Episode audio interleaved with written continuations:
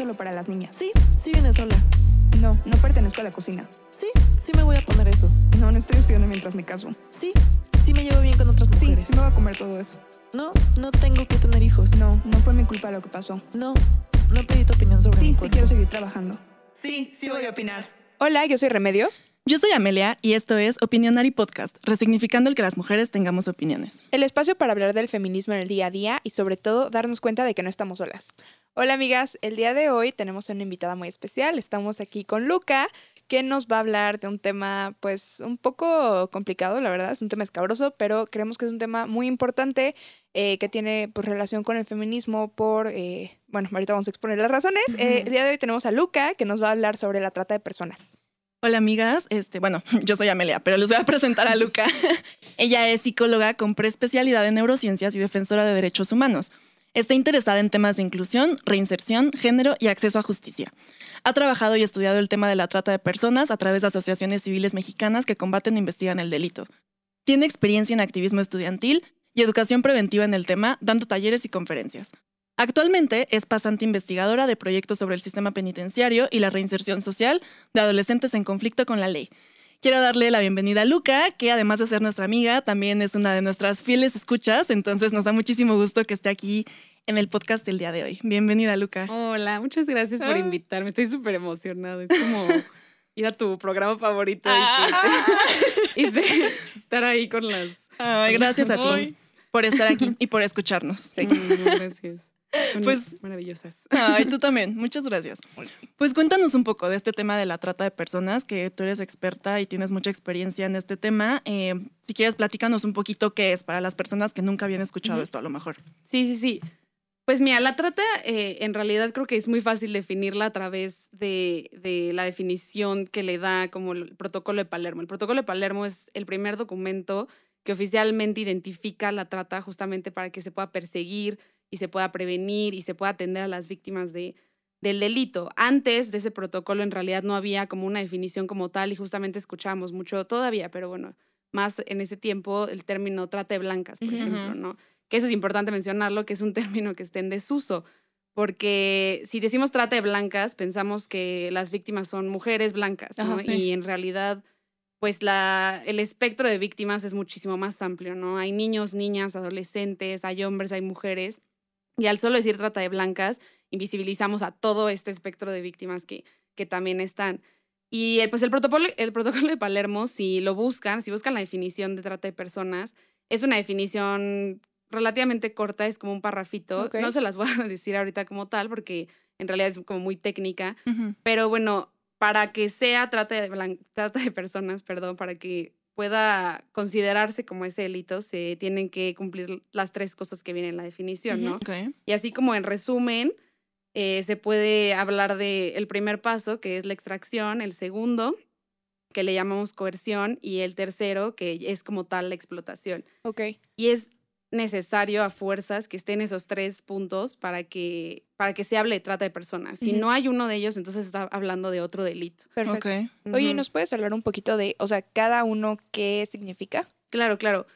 El, el primero, justamente la extracción, eh, habla sobre los verbos rectores de- del delito, ¿no? O sea, es como, si ustedes buscan la definición, son como una serie de verbos que dice como transporte, traslado, acogida, recepción de personas, ¿no? Ok. Y entonces, esta es la parte donde el tratante, que es la persona que hace, eh, que hace todo esto, extrae a la víctima de su lugar de donde vive, de su escuela, de su casa, de su comunidad.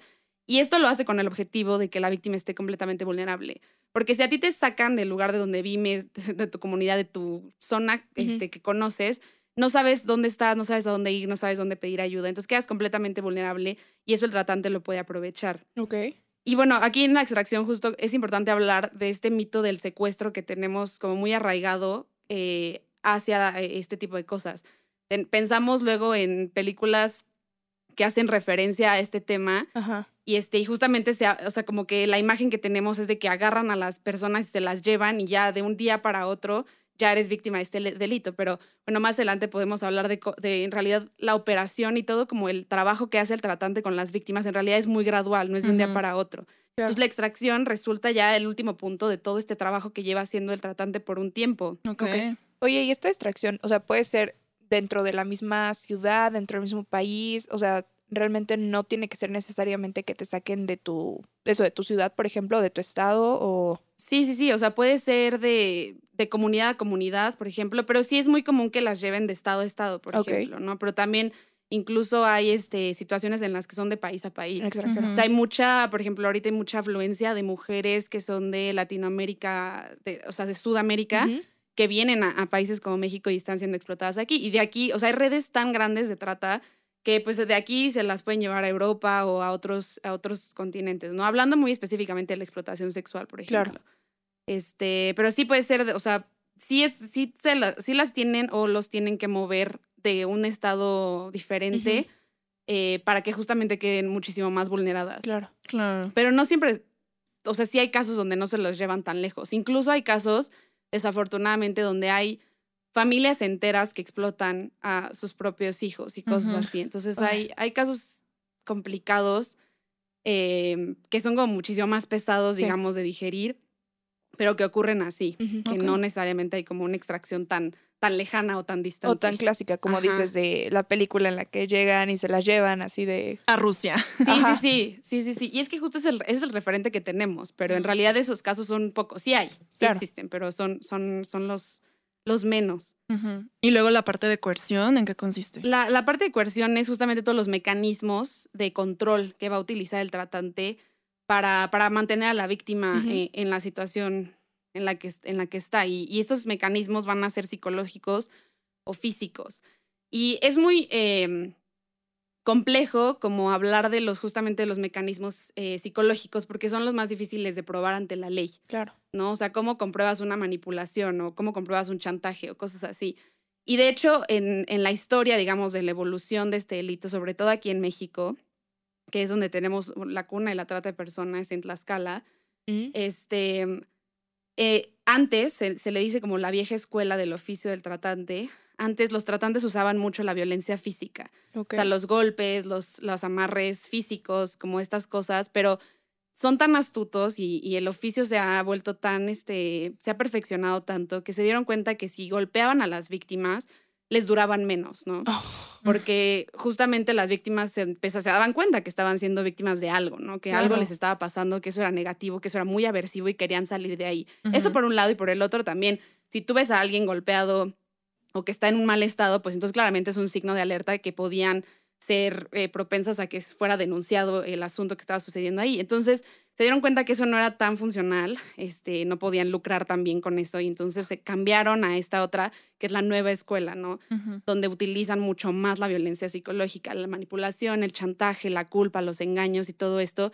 Y, y pues lo hacen tan bien, lo han perfeccionado tanto, que hay víctimas que ni siquiera se dan cuenta que están siendo víctimas de algo, Ah. ¿no? O sea, las, las llegan a rescatar y las llevan a, a denunciar y todo esto, y ellas dicen, es que yo no estoy siendo víctima de nada, o sea, a mí llévenme con mi esposo, ¿no? Y ya ahorita veremos cómo, cómo opera específicamente, pero, pero está tan perfeccionado y es tan- está tan bien hecho y los tratantes son tan astutos Ujú. que es muy difícil ya luego distinguir la línea entre qué está haciendo eh, una violencia psicológica y qué realmente es lo que la víctima está, está consintiendo o no está consintiendo, así. Y eso es difícil de comprender para alguien que estudia el delito y es muy difícil también de comprobar para alguien que persigue el delito. Sí, ¿no? totalmente. Y aparte, o sea, lo que dices es que es algo que no, o sea, no es evidente.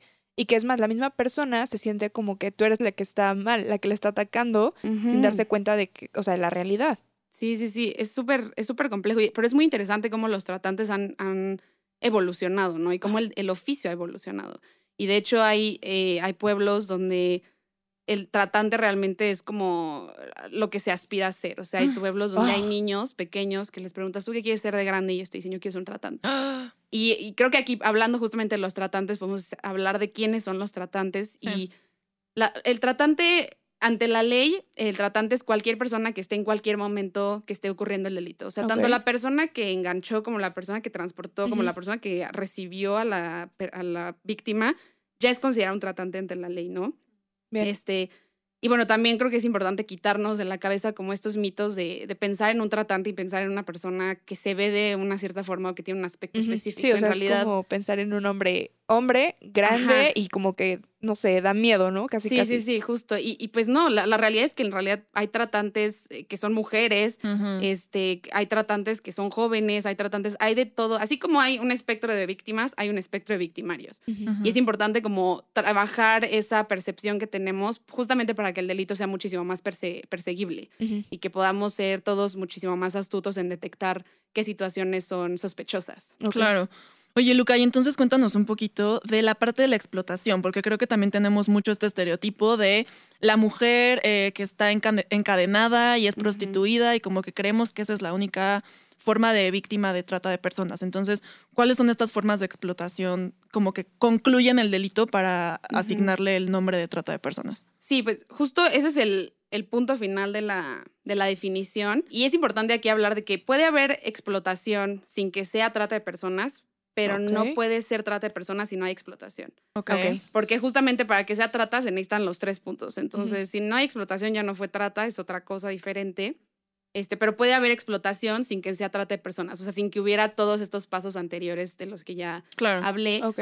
Y hay diferentes tipos de explotación. Justamente los más comunes o los que más escuchamos son la explotación laboral o explotación sexual. Ujú.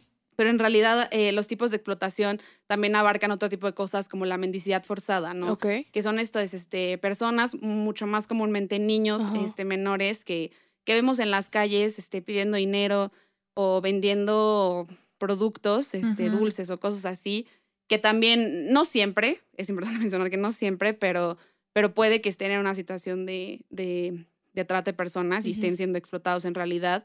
Este, hay otros tipos como el matrimonio este, forzado, también es un tipo de trata de personas. Hay la extracción de órganos también es un, este, es un tipo de trata de personas. Y en realidad ante la ley, en la ley mexicana hay 11 o 12 eh, tipos que se han reconocido. Este, y pues, pues sí, es, es, es esta parte donde ya se lucra con la vida humana constantemente, este, una y otra vez. Y justamente en una de las sesiones que yo trabajé, habían entrevistado a un extratante este, de la Merced y él justamente hablaba de, él decía como tú puedes vender una botella de agua una vez, ¿no? Y una vez obtienes ese dinero, pero una persona la puedes vender una y otra y otra vez, ¿no? Y explotar una y otra y otra vez. Claro. Y aquí me gustaría justo decir que a mí una reflexión, o muchas veces cuando daba conferencias o cosas así, la gente me decía, es que cómo es posible que se deshumanice a la víctima, ¿no? O sea, que la víctima sea vista como un objeto. Y sí, sí hay un proceso de deshumanización de la persona que está siendo explotada, pero en realidad el tratante eso es lo que explota. Se explota en la característica humana. O sea, porque si no, entonces serían muñecas, ¿no? Cosas así, las cosas que se explotarían. Pero lo que se explota es la, la cualidad humana, la capacidad ras- racio- de raciocinio que tiene una persona. Eso es lo que se está explotando. O sea, por ejemplo, el que pueda seguir trabajando, que, o sea, que genere dinero más que solamente, o sea, justo como el que dices de una cosa, que vendes y te genera una vez dinero, pero una persona la puedes poner a trabajar y entonces te va a generar dinero mes con mes o lo que sea. Exacto, exacto. Se explota la capacidad que tenemos las personas de, de ser productivas, digamos. Y digo, ya en el tema de explotación sexual, creo que cambia un poco la manera en la que se observa una víctima, pero de todas maneras se, se vende, o sea, lo que se está consumiendo ahí claro, es... es, es producción de algo, un trabajo. Ajá, exacto, justo, justo. Ok, pues para entrar un poco más en el tema, para seguir entendiendo qué es esto, ¿nos podrías platicar un poquito como de ejemplos justamente de estos tipos de trata para poder entender todo el espectro, o sea, desde dónde va y como cuáles son los ejemplos y sobre todo entender que no es algo tan alejado a nosotras, que creo que es lo más importante que queremos tocar hoy, que no es un tema eh, súper aislado y que solo pasa en las películas y que qué triste y está en otros países y así, sino que es algo muy cercano de, las, de lo que lamentablemente muchas podemos ser víctimas, o nuestras amigas, o nuestros hijos, y, o verlo todos los días en la calle. Entonces, como poder ilustrarlo un poquito más y saber eh, más claro qué es. Sí, sí, sí. Pues justo creo que los, los más comunes y los que más se habla es la explotación laboral y la explotación sexual. ¿no? Y, y aquí creo que para entender y poder entender como los focos rojos, las cosas a las que hay que estar atentos, tanto en términos de ser capaces de, de emitir una denuncia, como en términos de ser capaces de cuidarnos a nosotros mismos y Ujú. cuidar a lo mejor a las personas que tenemos cerca de nosotros, em, tenemos que entender cómo opera el delito, ¿no? O sea, cuál es el modus operandi y justamente los, los métodos de enganche que existen, es porque esos son a los que hay que prestar atención, digamos. Em, en términos de, hay, hay, hay métodos de enganche que varían, generalmente los más comunes son justamente de ofertas de trabajo, ¿no? Entonces son como, pueden estar en internet o te pueden buscar como directamente, o Ujú. se, se pueden acercar como en alguna red social y este, que están interesados en ti porque lo que sea, ¿no? Ujú. Y, y este, mm, ese es uno de los métodos de enganche. También se ofertan como trabajos como para ser modelos, para ser futbolistas, sobre todo para niños, niñas y adolescentes, que son como los que están más vulnerables, sobre todo en las redes. Se ofertan trabajos que son muy llamativos, ¿no? Claro. Que, son, que parecen demasiado buenos para ser verdad, pero como adolescente, como niño, como niña, sobre todo como adolescente, como joven, en realidad, los criterios que puedes llegar a tener sobre eh, qué es un buen trabajo, qué no, pues todavía no lo agarras tan bien porque todavía no estás en ese mundo laboral tan cercano, ¿no? Una persona que es universitaria, pues ya se ha ido poco a poco aproximando a, a cómo se ve una oferta de trabajo, cómo es un currículum vitae y todas estas cosas, ¿no? Sí. Pero como un joven o como un adolescente este, menor de esas edades, pues cualquier cosa es llamativa, ¿no? Sí, y, al, claro. y al final del día, lo que hay que entender de, de la trata es que el tratante siempre va a ver qué es lo que hace esta persona vulnerable. Ajá. Y desde ahí es donde le va a llegar. Los tratantes son muy observadores. Ok, O sea, entonces, o sea, por ejemplo, eh, puede ser que te encuentres tanto una oferta en internet de una persona que no conozcas, pero también puede ser alguien que lleve tiempo observándote, o sea, que como que sepa qué haces y cuáles son tus intereses y demás. Sí, sí, totalmente. De hecho, eso es lo que harían. A lo mejor no te diste cuenta que estabas siendo como observada Ajá. o que alguien estaba al pendiente de lo que, lo que estaba pasando en tu vida, pero eso es lo que pasa, porque justamente el tratante va a observar qué es lo que necesitas, ¿no? Y a partir de las necesidades es lo que va a ofertar. Y eso se ve mucho más y se entiende mejor en, los, en el otro tipo de enganche del que quiero hablar, que es el enamoramiento. Y la verdad es que este es como el, el más duro de entender porque es muy difícil pensar cómo alguien puede utilizar el enamoramiento y la vulnerabilidad de alguien cuando, Ujú. cuando tiene sentimientos por ti eh, a su favor, ¿no? Y, y en tu contra completamente y convertir esa situación que, que a todos nos gusta tanto y que nos parece Sí. tan linda en algo tan oscuro. Ujú. Eh, pero justamente en el enamoramiento lo que pasa es que el tratante observa, ¿no? O sea, va detectando como qué personas pueden ser posibles nuevas víctimas, digamos. Ah, sobre todo voy a hablar más de mujeres en este, en este enamoramiento porque es más común Sí, verlo claro. en mujeres, en adolescentes. Entonces va a estar observando en parques, en escuelas. Ahorita ya más el, el delito está migrando más a redes sociales, Claro. pero ahorita pues mencionaré un poco más de eso. Pero para entenderlo un poco más como en la vida, en el Diario. uno a uno, en el diario, Sí, sí, voy a usar los ejemplos como, porque así, así se, se ha enganchado a varias víctimas y yo he conocido casos donde se les aproximan en parques o en, en, este, en centros comerciales, Claro. ¿no? Y se les aproximan y hacen un primer contacto Claro. y entonces este, platican y lo que sí es empezar a ganar confianza, ¿no? O sea, Ujú. usted te acerca a un chico que te parece guapo, gana tu confianza, te invita por un helado, tal, empiezas a ganar confianza, se genera un vínculo, entonces se genera una relación, un noviazgo tal vez, no vas y conoces a la familia de este, de este chico. Y los tratantes realmente hacen un circo alrededor de, de este... O sea, de- o sea, que sea todo creíble. Ajá, hacen como un, ponen una puesta en escena, Sí, sí, sí. literalmente, de, de todo, ¿no? O sea, ponen a la familia. Y hay familias que están completamente involucradas, hay familias que se dedican a, a- a la trata de personas, al Oh. oficio como tal. Entonces, pues ya todos saben lo que tienen que hacer, cuál es el rol de cada uno ahí, ¿no? Wow. O sea, no te das cuenta en el primer momento, no es que digas, ay, es que me está siguiendo en el centro comercial, me escondo. Sí, no, no, no es nada obvio, digamos, sí, ¿no? No es nada como nos lo han querido hacer ver, como de cuídate de las personas que se ven sospechosas. Y es que es justo ahí, ¿no? Sí, eso, Porque- alguien que se queda viendo y como que te está, o sea, observando y te sigue, por ejemplo, es como de, ah, ¿no? Entramos en Sí. pánico. Pero alguien que se te acerca a ofrecerte algo o te pide algo y está guapo, dices como de, ¡ay, la historia de amor! Es que eso es lo importante, o sea, la parte de que llevas un noviazgo significa que ya llevas varias semanas, varios meses sin notar nada extraño. Entonces, Ajá. Estar muy conscientes de eso, de que no es de un, bueno, ok, ya lo conocí, todo salió bien, llevamos dos citas, ya, ok, todo tranquilo, no me secuestró, no me mató, no pasa nada, ya. No, o sea, que sí te mantengas alerta porque esto es algo de, pues justamente de manipulación de tiempo, o sea, trabajado. Sí, justo. Y hay, hay tratantes que se llegan a casar con sus víctimas. ¿Es en o sea, serio? Ajá, o sea, realmente sí es, o sea, a eso se dedican, ¿no? Eso es lo que hacen. Entonces, se casan con, con estas personas y, y, y también creo que es importante hablar de quiénes son las víctimas, ¿no? Sí. O sea, al final del día las víctimas también es un perfil de, de ciertas vulnerabilidades eh, que podemos hablar de diferentes cosas, ¿no? Contextos familiares violentos, este, eh, situación económica complicada y cosas así, ¿no? Entonces también eh, el tratante justamente observa esas cosas y entonces pues ofrece lo que va a salvar, entre comillas, a esta persona de esa situación en la que ella no quiere estar, ¿no? Sí, y entonces justo es como, yo te voy a sacar de casa de tu papá, tú no te preocupes, tú confía en mí, cásate conmigo y entonces tal, ¿no? Y se llegan, se casan con ellos, les dicen, mira, esta es nuestra casa, las llevan a una casa y hay un periodo, no en todos los casos, pero en, en, en varios, hay un periodo donde se donde viven ellas como reinas, así dice, así decía una víctima. Yo vivía como reina, o sea, de verdad me daba todo lo que yo quería, teníamos nuestra casa, etcétera, etcétera. Y después de un cierto tiempo llega justamente esta primera propuesta, ¿no? Donde Ujú. la- el tratante le dice, oye, es que sabes qué, estoy teniendo problemas de dinero, este, no la voy a armar, le debo dinero a fulanito de tal y ya me va a cobrar y yo no sé qué hacer, no sé qué. Y pues ella le dice como, bueno, pues ¿qué hacemos? ¿Cómo te puedo ayudar? Lo que sea.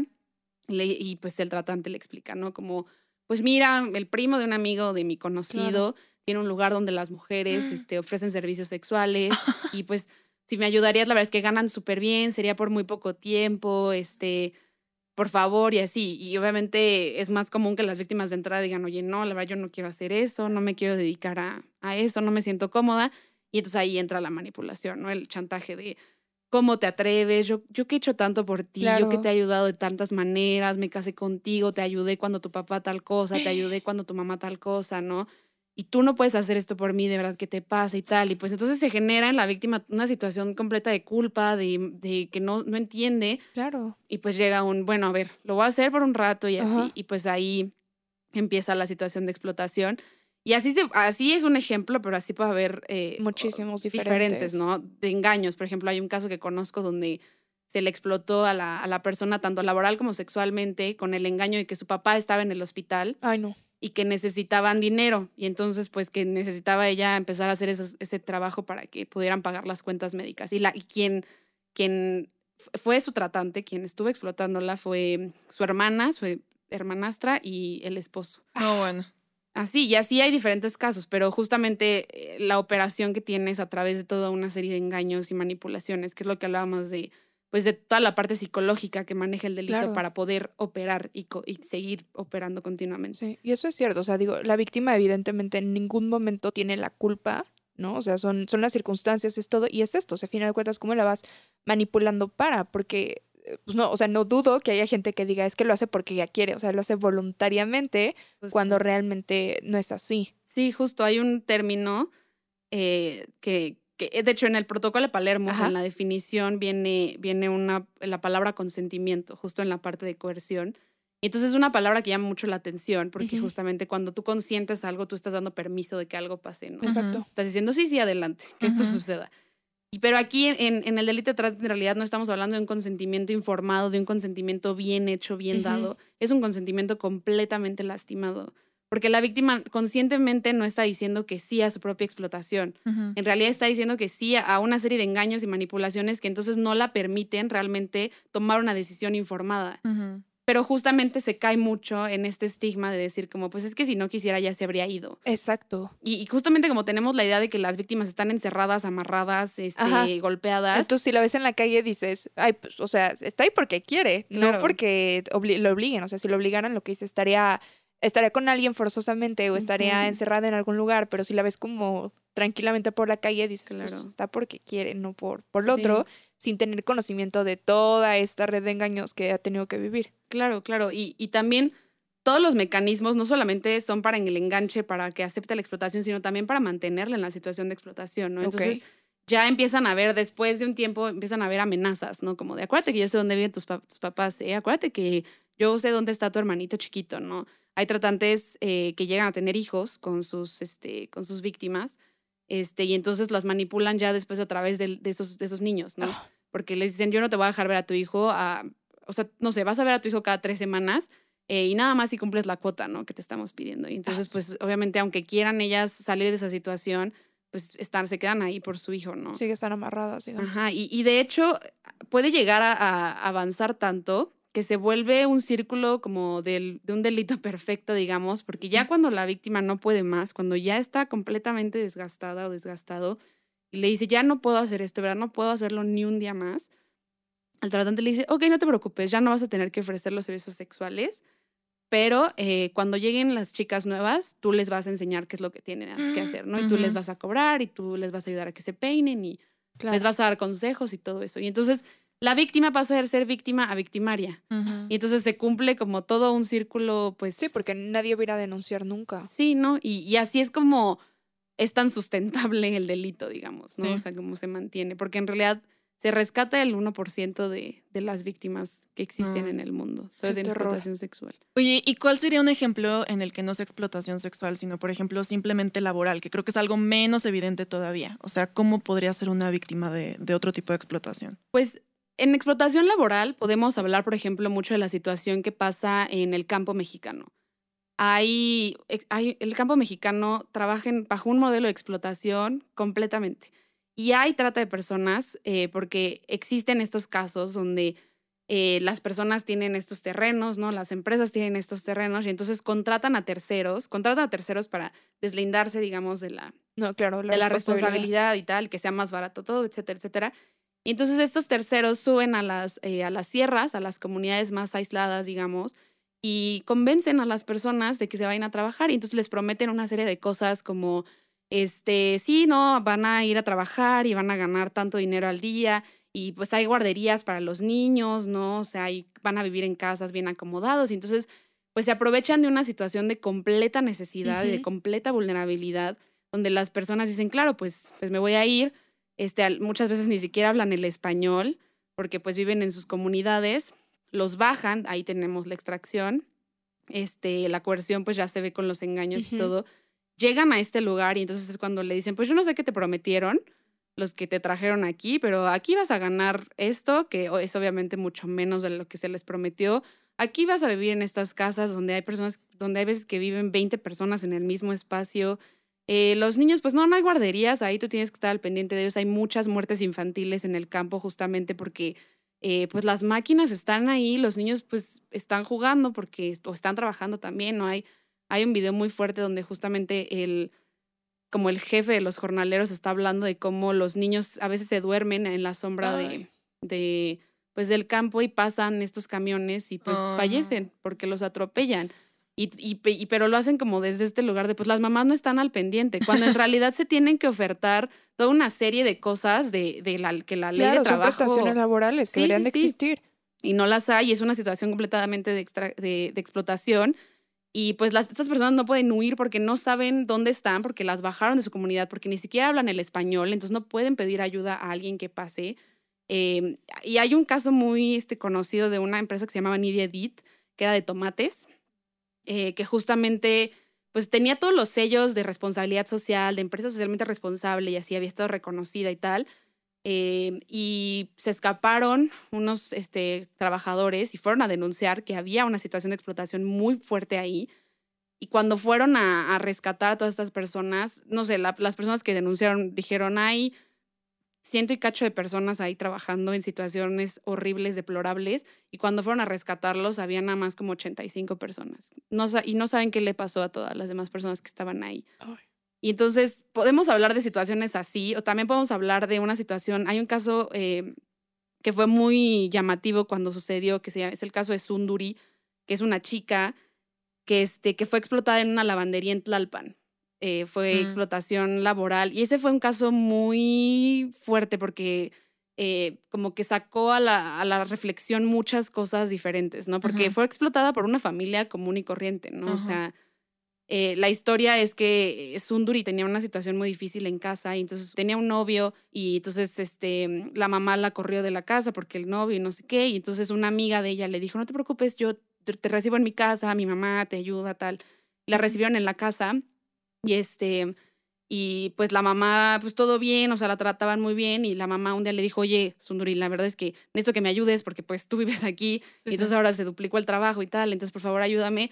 Sí, sí, entonces le empezó a mandar a hacer cosas de limpieza, como muy sencillas, y gradualmente fueron aumentando las tareas, y no solo las tareas, sino eh, las demandas eh, como en cuanto a conducta, ¿no? O sea, como poco a poco fue siendo un poco más violento el tono de voz, poco a poco fue a tal, y, y llegó a un punto, escaló a tal grado eh, que la tenían amarrada con una cadena Ay, Dios. en el sótano de la lavandería Wow. eh, planchando. Ah. y la tenían sin comer y la tenían este, en una situación de salud deplorable.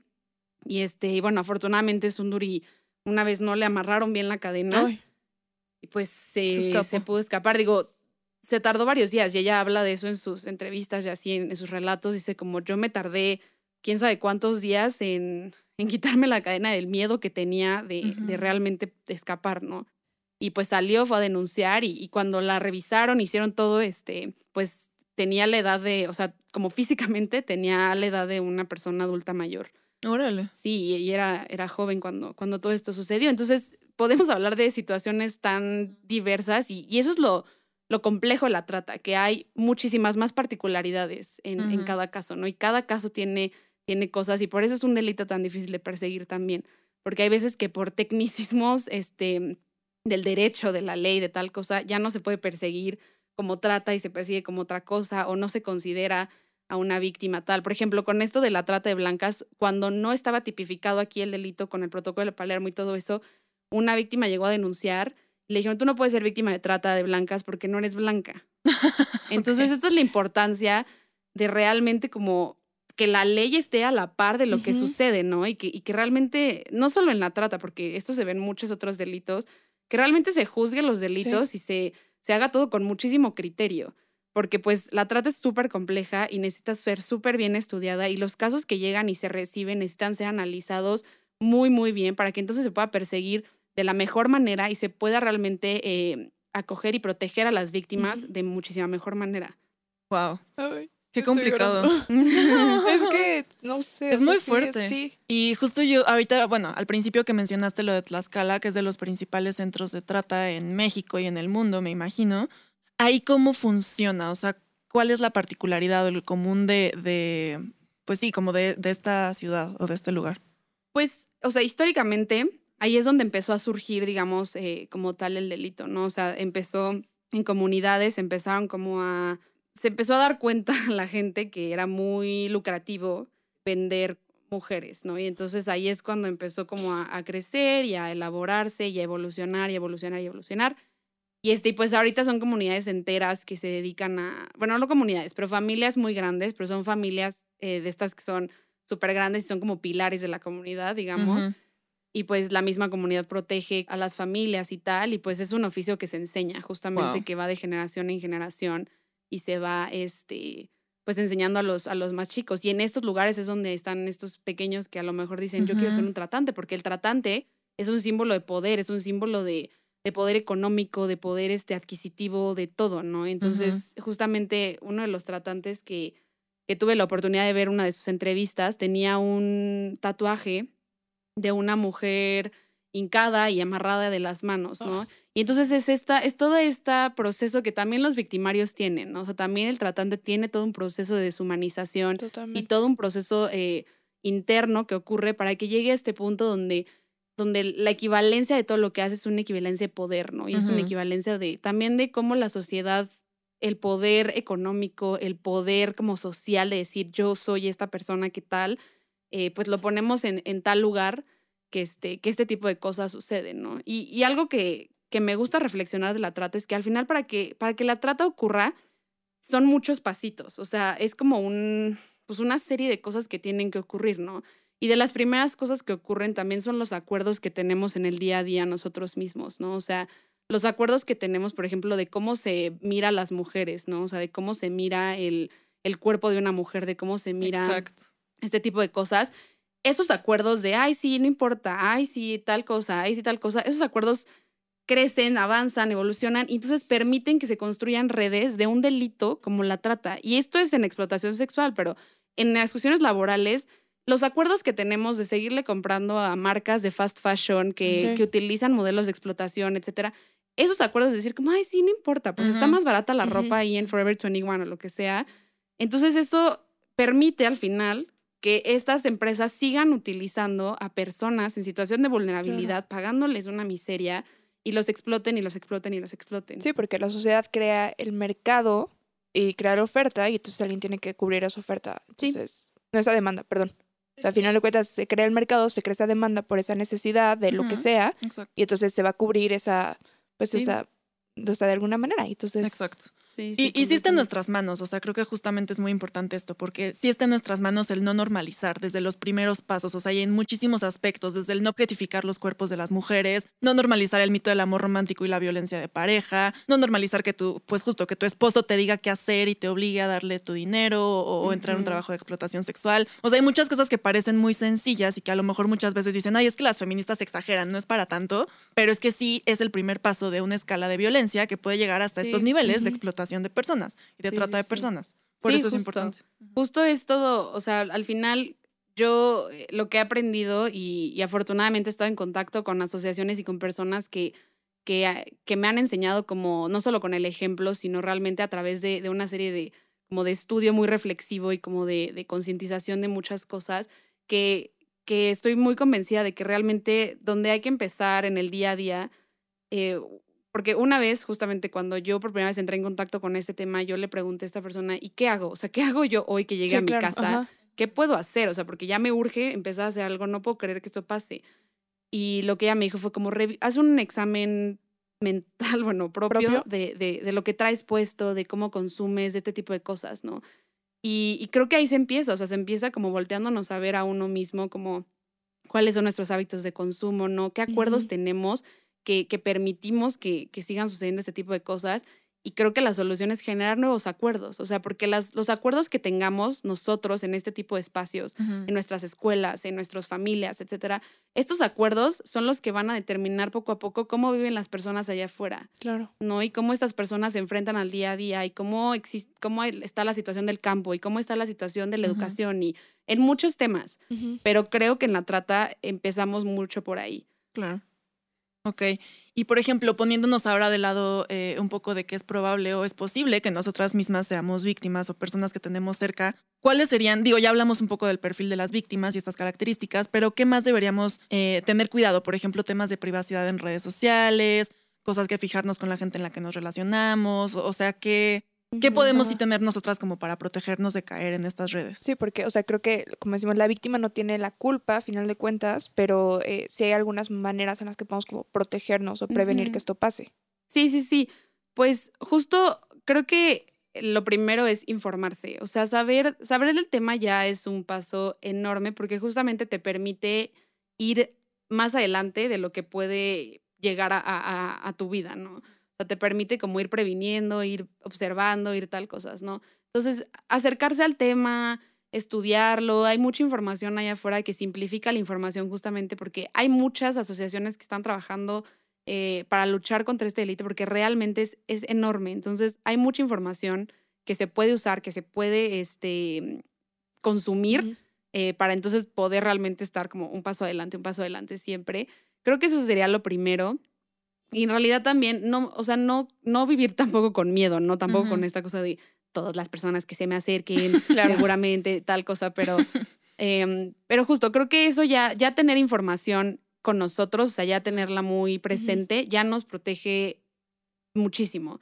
Y lo siguiente, en, en cuanto a cuestiones como de redes sociales, es realmente como empoderarnos en nuestras redes sociales, o sea, realmente saber usarlas de tal forma que sepamos cómo funciona nuestra privacidad, que sepamos cómo se hace una denuncia cibernética, este tipo de cosas, ¿no? Y sobre todo, eh, es importante también y so- y súper como puntual quiero ser en este punto, empoderar a los niños, niñas y adolescentes en las redes sociales. Porque nosotras tres eh, tenemos una edad en la que ya es- hemos estado expuestos a redes sociales de cierta forma, que ya sabemos cómo cuidarnos, que ya sabemos cómo funciona, cómo nos podemos proteger, etcétera, etcétera, ¿no? Pero los niños, niñas y adolescentes son los que son más vulnerables allá afuera en la vida y en sus redes sociales también. O sea, hace poco justamente me enteré de un caso donde empezaban a enganchar a una niña por TikTok, ¿no? O sea, realmente el- la trata de personas es un delito tan astuto que evoluciona y entonces migra a, a los lugares donde va a ser más sustentable que exista. Y ahorita está migrando a redes sociales Claro. 100%, ¿no? Claro. Y toda nuestra vida está ahí. Entonces es más fácil para el tratante hacer este proceso de, de observación del ya que tiene hablé. toda la información. Exacto. Entonces, realmente como enseñar cómo es, cómo es tener tu cuenta que sea muy tuya, ¿no? Y apropiarse de, de todas estas herramientas que ya existen en Facebook, que ya existen en Instagram, que ya existen en TikTok, en, en estas plataformas, para explicar cómo es que podemos proteger nuestra privacidad, ¿no? Y qué hacer en caso de que esa privacidad llegue a ser violada de, algún, de alguna u otra manera. Porque hay, hay este, banderas rojas y focos rojos que podemos, de los que podemos hablar, pero en realidad eh, de eso se habla de muchos, o sea, de- se habla de la sextorsión, se habla de muchas otras Sí, cosas. sí. O sea, eso ya se está hablando y creo que más bien lo que me gustaría dejar es justamente como si nosotras conocemos nuestras herramientas, las podemos usar a, a nuestro favor para que no dejemos que nadie más eh, las use en nuestra contra.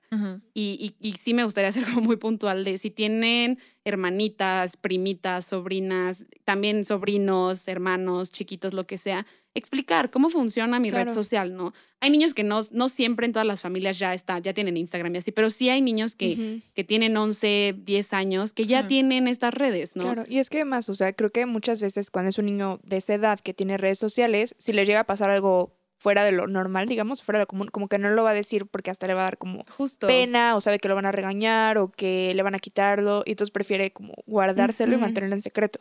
Sí, también es eso, como, como abrir este canal de comunicación, Exacto. de decir como lo que pase, me lo puedes comunicar y me lo puedes contar, ¿no? Y, y ser abiertamente como, como decir, si algo pasa, pide ayuda. O sea, Claro. realmente no estás solo, ¿no? Y que no sienta vergüenza porque, porque muchas veces, pues, hay fotos de por medio, hay otras Claro. cosas que ocurren que, que generan mucha vergüenza en, Sí. en, en quien está siendo la víctima de esto que, que justo no le permite como acercarse a, a alguien para pedir ayuda. Entonces, como justo incitar mucho a, a- a esta cosa de pide ayuda, no pasa nada, no es vergonzoso porque no es tu culpa. O sea, quien es culpable es la persona que te está haciendo esto, ¿no? Sí. Y que justo no son situaciones tan obvias, porque creo que le pueden decir a los niños, si te llega la solicitud de amistad de un señor, no lo aceptes. Pero muchas veces es muy fácil esconderse y por supuesto que no va a tener el perfil de un señor, va a tener el perfil de una niña igual que ella, o un niño guapo, o así, o sea, iban a empezar a hablar como si fueran niños, si fueran de la misma edad. Incluso yo escuché un caso hace poco que no era de trata de personas, pero era de pornografía infantil, en el que resulta que a una niña por Facebook, ella seguía una página que era de, de esta serie de, de Disney, que era Soy Luna. Ah, sí. ¿Tú lo Sí, viste? también lo escuché. Y, y ya nada, seguía la página, que al parecer la niña pensaba que era oficial, pero pues no era oficial. Y le dijeron como, ah, ya hay un concurso, este, vas a poder tener una videollamada con la actriz de la serie, este, pero pues hay una serie de pasos que tienes que seguir. Y la niña como, ay, claro, súper emocionada, ¿no? Le dijeron, ok, paso número uno, no sé, empezó algo muy sencillo. De tómate una foto, una selfie. No, pero era menos. O sea, al principio era como, a ver, cántanos una canción y mándala por nota de voz, una canción de la serie. Ujú. Ah, sí, súper cool. Ok, perfecto, pasaste a la segunda etapa. Ahora sí, Ajá. mándanos una selfie. Ah, ok. Perfecto, pasaste a la tercera etapa. Este, mándanos una foto en traje de baño. Y ahí es como, ¿qué? Mm, Y, y están las conversaciones y la niña decía como, ay, no, es que, ¿por qué? No quiero hacer esto. Y le decían, ah, entonces no quieres conocer a Luna, es que estás muy cerca, este, ya solo te falta esto, no pasa nada. Y, y la niña como, no, es que aquí está mi mamá, me da pena. Pues vete al baño, este, tú tranquila, así. Sí. Y ya llegaban a un nivel de, pues, mándanos otro tipo de fotos. Y obviamente esto era una completa falsedad. Y la niña, pues, no les dijo a sus papás porque le daba pena y al mismo tiempo porque todo parecía que era bueno, porque era para una serie que ella le gustaba. Entonces, no es tan evidente. O sea, no es nada más sí. el hablar con los niños y decirles, oye, no hables con extraños. No, o sea, e- es mucho más fantasma todo el asunto. Entonces, sí, sí, es estar muy al pendiente de, de ciertos detalles que es normal que ellos no se den cuenta por la inocencia y no tendrían por qué. O es sea, que eso, ellos no tendrían por qué estar conscientes de todas estas cosas. claro, ni O sea, pensar en que la gente es mala y les quiere hacer o daño sea, y o que sea, está sí deberían mal. estar conscientes, pero qué feo tener que, que decirles eso, ¿no? O sea, que... Sí, sí, sí, pero, y- pero justo creo que el, el- la clave es como empoderarlos, ¿no? O sea, como decirles, como tú tienes toda la capacidad de, de mantenerte seguro, ¿no? Claro. Y yo estoy aquí para también asegurarme de eso, pero, pero tú eres completamente capaz de, de hacer esto también, ¿no? Justamente creo que, que, y esto va más a temas de protección de la infancia y otras cosas, pero, pero algo que, que se piensa mucho es que eh, o los niños son muy chiquitos y muy inocentes y no pueden hacer las cosas, este, o son muy abusados y entonces ya ellos se salen con la suya y manipulan la situación y Sí, tal claro. cosa, ¿no? Et- Y si nos vamos al lado de son muy chiquitos y vulnerables y pobrecitos, sí lo son y hay que protegerlos y hay que estar al pendiente de esas cosas, pero no, no son, eh, o sea, claro, los tratas como tontos Ajá, y no los lo empoderas. son, Ajá. Exacto. Entonces Sí. hay que llegar al punto donde es como, tú eres completamente capaz de protegerte. Y yo estoy aquí para ayudarte, Ujú, porque sí ujú. hay cosas que todavía no aprendes, hay cosas que hay que enseñarte, pero eres completamente capaz de, de entender lo que sucede, ¿no? Y de, de, este, de saber cómo protegerte. Ya hay videos para eso, ya hay talleres para eso, ya hay juegos para explicar como, como delitos diferentes Claro. pero, pero los niños son los niños, niñas y adolescentes son completamente capaces de comprender qué puede suceder, qué no puede suceder y cómo protegerse ellos. Claro. Y ya por último, a mí me gustaría que nos platicaras un poco eh, cómo detectarlo, porque yo vi un video hace poco de una campaña que hizo con Uber, una asociación, en el que justamente los conductores ya pueden detectar este tipo de situaciones, porque es muy común que se use el transporte tipo. Uber, aviones, demás, para trasladar a, a las víctimas, ¿no? Entonces, si nosotras nos damos cuenta, más bien, ¿cómo darnos cuenta? O sea, ¿qué es lo que podemos observar así un poco de cosas extrañas? Y ya que lo detectamos, ¿cómo reportarlo? Sí, sí, sí. Justo est- esta campaña de la que hablas, este, justamente nace de esta conclusión de que las víctimas realmente están entre nosotros todos los días, ¿no? O sea, si dejamos de pensar en que las víctimas están en un sótano encerradas, amarradas, golpeadas, entonces realmente nos vamos a tener los ojos más abiertos para comprender que sí están en todas partes, utilizan los transportes que utilizamos nosotros. De hecho, se ha visto últimamente que hay víctimas que tienen acceso a su teléfono celular, pero claramente están bajo una situación de tanto estrés y tanta amenaza y tanta manipulación que no lo utilizan para pedir ayuda, ¿no? Pero entonces, pues justamente comprender esto, comprender estas particularidades de- del delito y de la situación de explotación nos va a permitir tener los ojos más abiertos a, a indicadores que puede existir, ¿no? Y, y, pues indicadores como muy así tangibles son como menores de, de 18 años en, situaciones de, en situación de, de prostitución. Claro, Esa ya es una situación que, que amerita una denuncia. ¿no? Claro. evidentemente. Tenemos muy normalizado, por ejemplo, en estas zonas donde vemos este, mujeres en, en situación de prostitución, Ajá. tenemos muy normalizado el, el solo como pasar y observarlas sin detenimiento alguno, que eso es otra plática y es otro, Otro tema, tema, sí, sí, sí, completamente sí. diferente, pero, pero bueno, ya si hay alguien que parece menor de 18 años, ya es motivo de denuncia inmediata, duda, ¿no? Y, y no solo en una, en esta situación donde va, donde pasas en la noche por, por esa zona, sino en una situación donde hay una página de escorts, ¿no? Una Ofertas, claro. plataforma donde dice como esta, esta chica te acompaña a tus eventos o, o cosas así, también puede ser un foco rojo. También hay otra, otra situación es una casa donde, donde viven muchas personas muy juntas y personas que parece que no están relacionadas entre sí, ¿no? O sea, Ok. no una familia, ¿no? Que dices como, ah, puedo ver a la abuelita, al tío, sobrino y tal, Claro, ¿no? sino Sino de la misma edad, muy parecidos, muy parecidas, todas en la edad, perdón. Este, se van a cierta hora, regresan a cierta hora. Hay gente que parece que cuida la casa, ¿no? O sea, como esto es una situación más de como en casas eh, donde somos vecinos, donde podemos ver la calle, donde más o menos ubicamos la rutina de nuestra, de nuestra comunidad. Pues justo ver, ver como una casa donde viven muchas personas todas juntas, las sacan a cierta hora, las regresan. Los horarios son como muy raros. Hay gente cuidando la entrada cuando entran y salen, cosas así sospechoso. pues, Sospechoso, general. sí. Justamente. Eh, también personas, eh, niñas, niñas o adolescentes que, que demuestren mucha de- desconfianza, o sea, están acompañados de una persona mayor, eh, mujer, hombre, no importa, no están en posesión de sus documentos, no sé si traen su pasaporte o su INE o alguna un papel de identificación, no están en posesión ni de documentos ni de dinero, o sea, la persona la que los acompaña es quien tiene todo eso y demuestra mucha desconfianza como al hablar, cuando se le dirige parece que las respuestas están como ensayadas. También es un es algo sospechoso que puede llamar mucho la atención. Eso se ve mucho más en hoteles, por ejemplo, ¿no? Que llegan, piden el cuarto y viene acompañada esta persona y la, la, la víctima, digamos, o la otra persona está como retraída, está como en el fondo, no habla, no está en posesión de nada, no, sí, no se involucra en nada, ¿no? Híjole, que niños pues es muy común, ¿no? Porque casi siempre los papás son los que llegan y hacen todo. Los que traen todo. Sí, Sí, aunque sí, bueno, sí. hay por ejemplo eso, o sea, por ejemplo, si, si el niño no habla, por ejemplo, si le preguntas, si te diriges directamente al niño y no te contesta, pues tal vez podría ser un indicador de que Sí, algo sí no está, sí está muy retraído. Digo, hay niños que son Es que tímidos sí, justo, es que- naturalmente, ¿no? Pero Creo que también esa es como la duda, ¿no? O sea, cuando estamos ante una situación normal o- y sentimos casi casi que es un prejuicio nuestro, ¿no? Sí, o sea, sí, porque sí. a mí, por ejemplo, me ha tocado este escuchar gente que dice, como es que no se parecían el niño y la mamá. Y entonces seguro se lo robó. ya, ya. Y, dices, eh, o sea, ese a final de cuentas puede que sea, pero también puede que sea nomás un prejuicio Sí, sí, propio. sí, totalmente. Puede ser totalmente. adoptado. Exacto. Sí, sin, sin duda alguna. Eh, son cosas que, o sea, que hay que estar al pendiente, ¿no? O sea, hay, hay cosas que parecen muy naturales y hay cosas que no parecen muy naturales y claramente no, no hablamos de un molde, o sea, no va a ser un, esto siempre, siempre que haya eso es trata, o siempre que no claro. haya eso no es trata y tal cosa, ¿no? Pero son cosas que podemos, que nos pueden llamar la atención fuera de lo normal, ¿no? Claro. O sea, como, como claramente podemos caer en una situación donde estamos siendo muy prejuiciosos frente a una cierta persona o a una cierta familia o lo que sea, Pero también podemos realmente más bien estar prestando mucha atención Ujú. y decir algo simplemente no, No me, normal, no no me llamó clic. bien de, ese- de esa situación.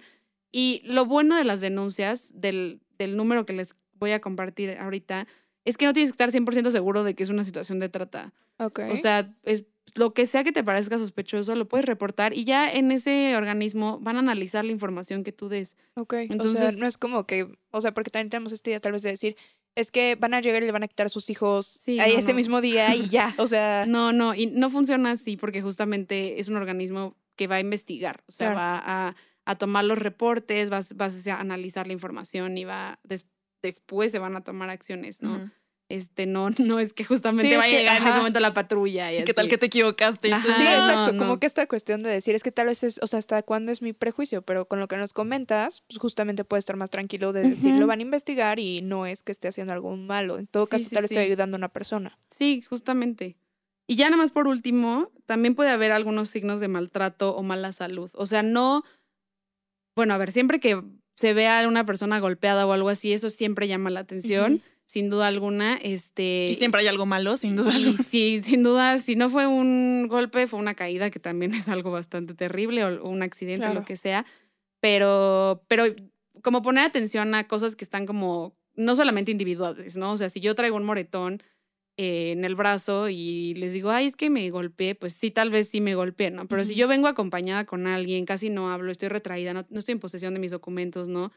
Y traigo además un golpe en el brazo, o se ve que me jalonearon la Claro. ropa, cosas así, o estoy muy, eh, muy delgada, ¿no? O sea, como que pareciera que no he comido este, apropiadamente, etcétera, etcétera. O sea, me veo en un mal estado. Ajá. A lo mejor entonces eso ya, juntando varios Claro. puntos, ya dices como, ok, esto me parece Hay bastante algo sospechoso. raro. Ujú. Ujú. Sí, sí, sí. Pues sí. Y así, y podemos estar al pendiente como de esas cosas. Y justamente algo que me gusta es que podemos ser como personas en posiciones clave y realmente no lo sabemos porque pasamos por la vida sin prestar atención muchas veces a las otras personas, que eso también pasa, pues estamos en nuestras vidas y no pasa nada, o sea, no tenemos que estar tampoco así todo el tiempo alertas y viendo a todas partes porque a ver si veo un caso de trata, ¿no? Pero simplemente es que hay ocasiones en las que podemos estar en una situación clave, podemos ser un ciudadano clave y realmente nuestra denuncia puede significar el cambio completo de una situación, el rescate de unas personas o el avance en una investigación que ya lleva un poco de tiempo, ¿no? Sí. Es que creo que también eso, o sea, muchas veces como en esta idea de decir, es que no quiero ser metiche, como que también caemos en el otro extremo justo de decir, este, no importa nada de lo que pasa a mi alrededor. Sí, sí, sí, justo, justo, pero, pero creo que es eso, o sea, ya al tener acceso a la información, Exacto. O sea, ya sabiendo que este tipo de cosas pasan, o sea, justamente hace poco también estuve en un webinar y una amiga me decía, de verdad, yo no tenía idea de que, por ejemplo, los niños que vendían cosas en la calle podían estar en una situación así. Claro. Pero entonces es eso, ya la información ya es una herramienta esencial para que entonces prestemos más atención y entonces las situaciones a las que nos exponemos en el día a día sean eh, motivo de que pensemos distinto, ¿no? De que no sea como, ay, pues es que eso pasa aquí en el México. Así Ni modo, es. así es, ¿no? Ah, pues sí. Bueno, aunque digo, o sea, para mí en lo personal, por ejemplo, es difícil ver, o sea, niños pidiendo dinero y no darles dinero, ¿sabes? O sea, como que me, Claro. me cuesta mucho trabajo, ¿no? Pero pues es que sí entiendo que esta cuestión, como decir, sigues promoviéndolo, pero a la vez es, ay, no sé, siento que son complicadas, situaciones bien complicadas que, o sea, pues no, o sea, no nos corresponden necesariamente solo a la sociedad civil, ¿no? No, claro, 100%. Esto es algo que tiene que, que hacerse en, en colaboración todos los sectores, ¿no? O Sí. sea, sociedad civil, eh, sector privado y gobierno tienen que estar trabajando en conjunto constantemente para que, para que esto termine para que se persiga, para que se proteja a las víctimas, etcétera, etcétera, etcétera, ¿no? Pero, pero es más bien como lo que podemos hacer que esté en nuestras manos, Claro. ¿no?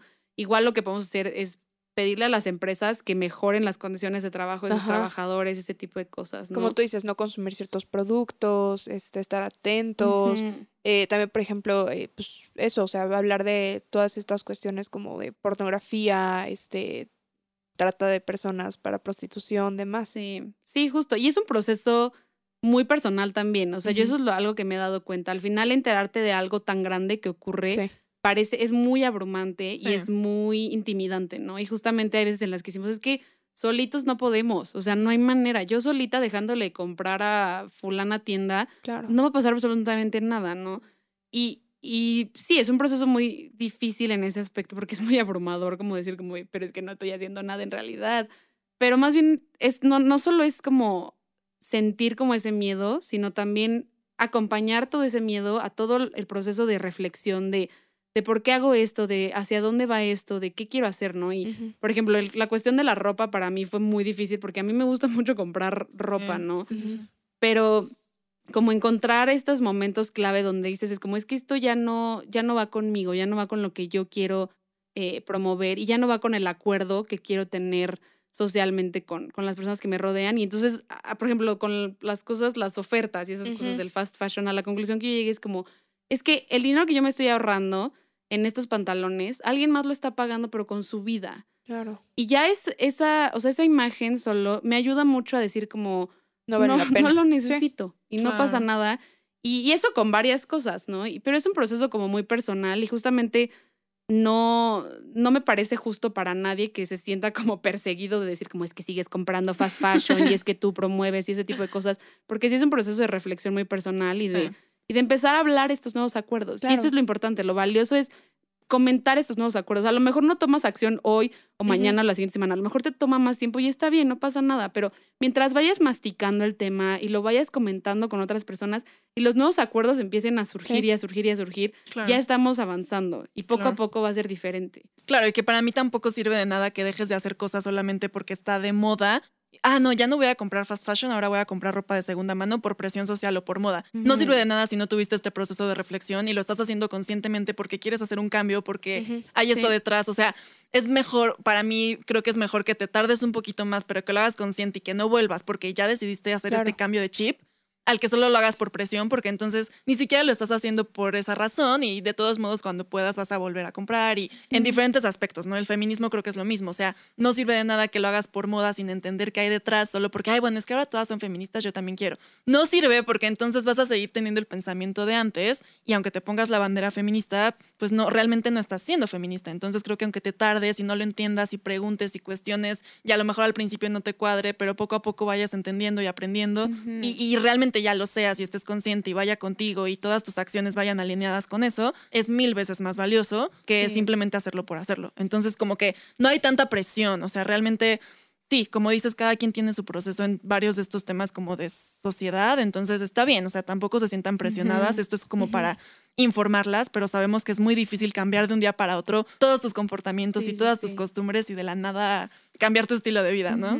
Y no solo cambiarlo, sino entenderlo. O sea, creo que es. Es un tema tan difícil de, de consumir, o sea, bueno, Sí, de, sí, sí. de Digerir. digerir más Sí, bien. sí. que, que sí, o sea, te toma mucho tiempo porque yo a como entendí muy bien el tema de la trata fue a través de muchos testimonios y es muy difícil digerir muchos testimonios. Es que eso, escuchar historias reales, o sea, a mí creo que mientras estabas hablando como todo en ejemplo, o sea, todo como muy teórico, es como, ah, claro, ¿no? O sea, muy profesional.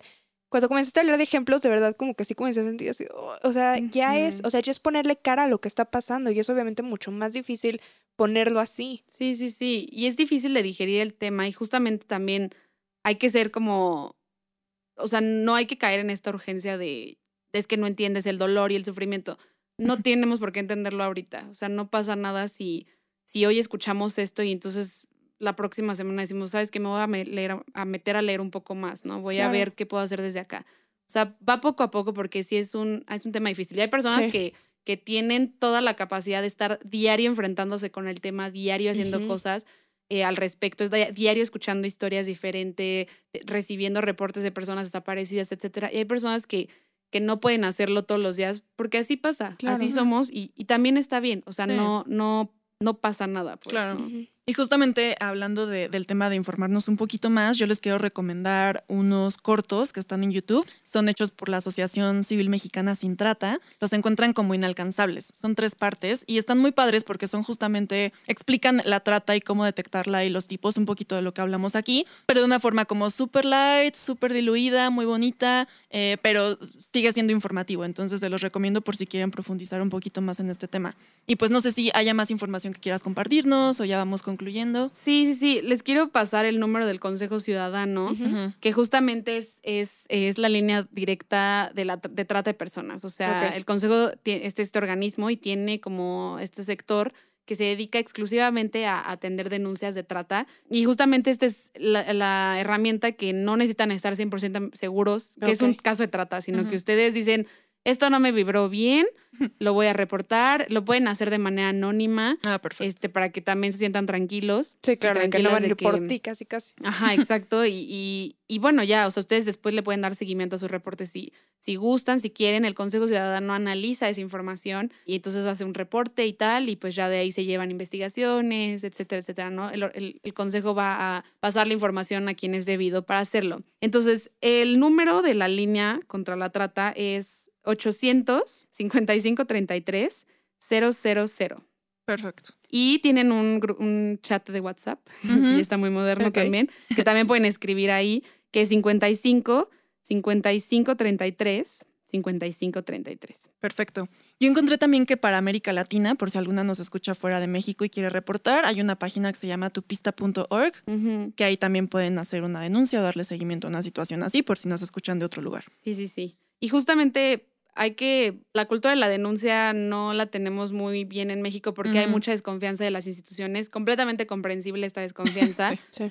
Este, pero justamente como, como ciudadanos y ciudadanas hay que reapropiarnos de todas estas herramientas que tenemos a la mano, ¿no? Y, y utilizarlas a nuestro favor y utilizarlas no solo a nuestro favor, sino a favor de las personas que realmente necesitan de nuestros reportes, de nuestras denuncias, etcétera, etcétera. Claro. Ay, pues muchísimas gracias, Luca, por estar aquí, compartirnos todo esto tan interesante que seguramente les va a servir mucho a muchas de nuestras oyentes.